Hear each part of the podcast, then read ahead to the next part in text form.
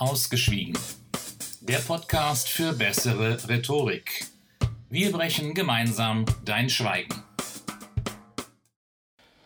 Hallo und herzlich willkommen zu einem Tipp zwischendurch. Mein heutiger Tipp zwischendurch für euch lautet, nehmt Magnesium.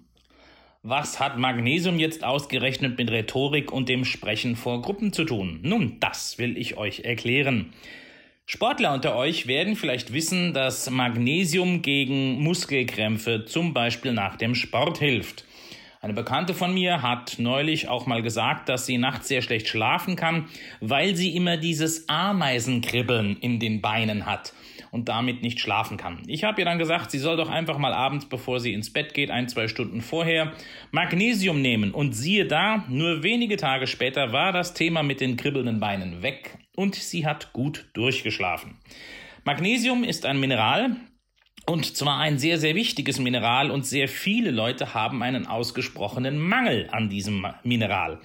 Magnesium entspannt nicht nur die Muskulatur, sondern hilft eben auch gegen Stress. Das heißt, wer Magnesium hat, beziehungsweise wer gut mit Magnesium versorgt ist, hat eben weniger Stress, ist etwas entspannter und ruhiger. Ich sage jetzt nicht, dass ihr euch Magnesium reinpfeifen sollt und schon ist die Redeangst verschwunden, das nicht.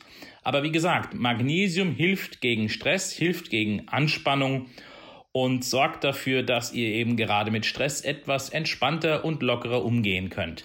Deshalb, wie gesagt, empfehle ich euch, Magnesium zu nehmen. Das natürlich nicht nur beim Reden vor Gruppen oder bei rhetorischen Anlässen, sondern im Prinzip grundsätzlich, also täglich. Denn wie gesagt, viele Menschen sind, was das Magnesium betrifft, deutlich unterversorgt. Ich zum Beispiel nehme jeden Morgen und jeden Abend eine Kapsel Magnesiumcitrat. Magnesium gibt es in Form von Tabletten, Brausetabletten, aber auch Kapseln und außerdem auch als Pulver. Am besten ist es, wenn ihr Magnesiumcitrat nehmt, denn das Magnesiumcitrat wird vom Körper am besten aufgenommen und hat eine sehr gute Bioverfügbarkeit. Das heißt also, es ist besonders viel Magnesium, was dann bei euch im Körper ankommt. Magnesium ist eigentlich sehr, sehr günstig und äh, überall zu bekommen. Und man kann es eigentlich auch nicht überdosieren. Wenn man zu viel nimmt, dann kriegt man im Prinzip etwas Durchfall. Das Magnesium wird also ausgeschieden. Und äh, wenn ihr dann dadurch Durchfall bekommt, dann wisst ihr, dass es, ihr es mit der Dosis übertrieben habt.